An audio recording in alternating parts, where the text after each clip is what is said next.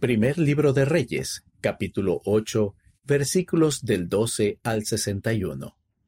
Mi padre y el templo. Por el elder Thierry K. Mutombo, de los 70. Mi familia se unió a la iglesia cuando yo era un jovencito. Unas semanas después de nuestro bautismo, mi padre tuvo un sueño. Caminaba por una hermosa calle. A lo lejos vio una impresionante casa blanca. Nunca había visto un edificio que fuera una fuente de inspiración. A la mañana siguiente, compartió su sueño con nuestra familia y también lo compartió con el matrimonio misionero mayor que enseñó el Evangelio a nuestra familia. Los misioneros mayores le dijeron que la casa de su sueño era un símbolo, representaba el templo. Le mostraron imágenes de algunos de los templos de la iglesia alrededor del mundo. Dijeron que un día se construiría un templo donde vivíamos, en la República Democrática del Congo. Durante el resto de su vida, mi padre oró para que hubiera un templo en nuestro país. El sueño se hizo realidad. Veinticinco años después, el sueño se hizo realidad. En la Conferencia General de octubre de 2011, el presidente Thomas S. Monson anunció planes para construir el templo de Kinshasa, República Democrática del Congo. El anuncio hizo a mi padre el hombre más feliz de la tierra. Estuvo muy contento de estar presente el 12 de febrero de 2016, cuando el elder Neil L. Anderson, del Quórum de los Doce Apóstoles, presidió la ceremonia de la palada inicial. Lamentablemente, mi padre falleció en diciembre de 2016, antes de la finalización del templo. En junio de 2018, yo me encontraba en Salt Lake City, Utah, Estados Unidos. En el templo Jordan River, Utah, pude efectuar las sagradas ordenanzas del templo a favor de mi padre. Esa noche, mi padre me visitó en un sueño. Él brillaba con luz. Supe que él había aceptado lo que hice por él. Pensamos en mi padre con cariño cuando el elder Dale G. Renlan, del Quórum de los Doce Apóstoles, dedicó el templo terminado de Kinshasa el 14 de abril de 2019. Poco tiempo después, mi familia efectuó ordenanzas para sellar a mi padre y a mi madre el uno al otro, y después sus hijos fueron sellados a ellos. Nuestra familia recordará ese día para siempre. Lloramos de gozo.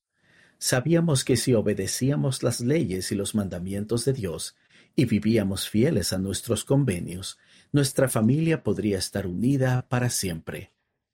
El sueño de mi padre de una hermosa casa blanca me recuerda que el templo siempre debe ser el centro de nuestra vida. Algunos han viajado grandes distancias y han hecho grandes sacrificios para ir a la casa del Señor. Pero aun cuando no podamos ir al templo porque esté lejos, o estemos esperando que se construya uno, o nos regocijemos porque ahora tengamos uno cerca, el templo debe estar constantemente en nuestros pensamientos y en nuestro corazón. ¿Por qué tenemos templos? El profeta Isaías enseñó, Venid y subamos al monte de Jehová, a la casa del Dios de Jacob, y nos enseñará acerca de sus caminos, y caminaremos por sus sendas. Como miembros de la Iglesia, siempre debemos tener en mente la perspectiva eterna que se enseña en el templo. ¿Quiénes somos y por qué estamos aquí en la tierra? Debemos recordar que nuestra meta es regresar a nuestro Padre Celestial para morar con Él por toda la eternidad. Esa es la razón por la que se construyen templos. Son un lugar para que nosotros, sus hijos e hijas, aprendamos más plenamente sobre nuestro Padre Celestial y su Hijo Jesucristo. Son un lugar donde podemos aprender lo que debemos hacer para volver a vivir con ellos.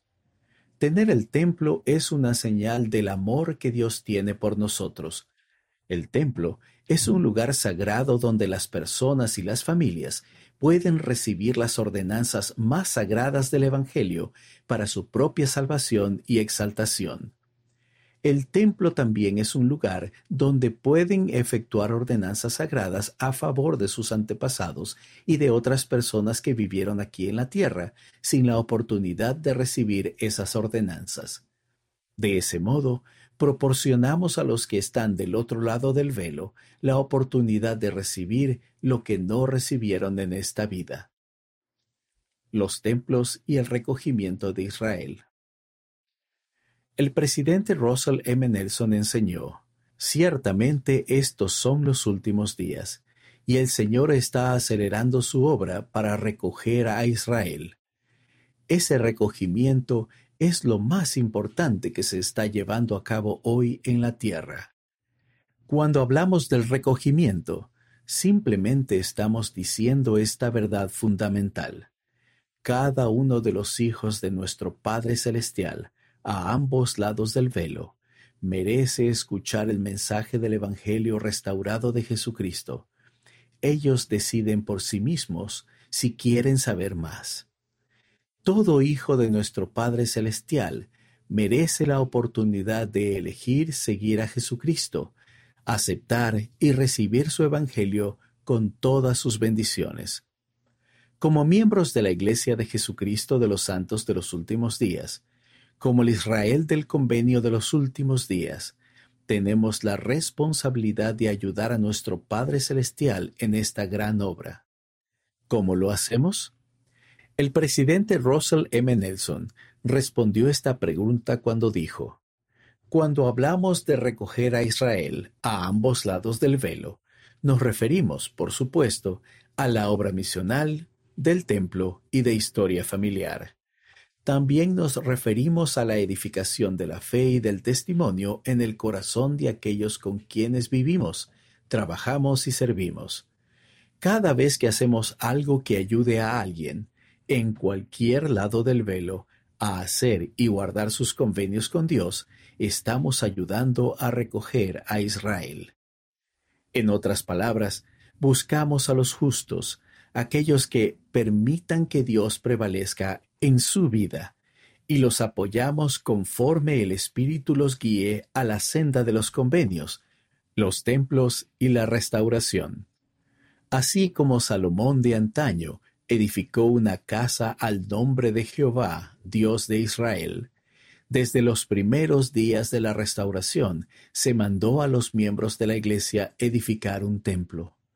Eso fue parte del cumplimiento del sueño que interpretó Daniel, donde vio que Dios establecería un reino de los últimos días que nunca sería destruido. El reino crecerá, se extenderá y prosperará hasta que llene toda la tierra. José Smith dijo, Esta iglesia llenará el norte y el sur de América, llenará el mundo. El Señor describió nuestra época como una dispensación del Evangelio para los últimos tiempos y para el cumplimiento de los tiempos, en la cual juntaré en una todas las cosas, tanto las que están en el cielo como las que están en la tierra. Partes importantes de ese recogimiento de cosas en el cielo y en la tierra se llevan a cabo en el templo. La Iglesia de Jesucristo de los santos de los últimos días es el reino de Dios sobre la tierra hoy en día. La finalidad de la Iglesia es preparar a las personas para vivir eternamente en el reino celestial.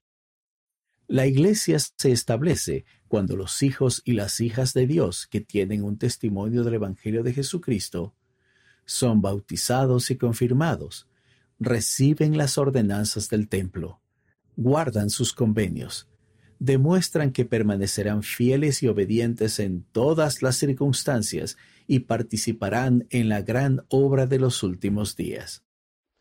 Esta dispensación del cumplimiento de los tiempos se establece con el fin de recoger al Israel disperso como preludio de la segunda venida de Jesucristo.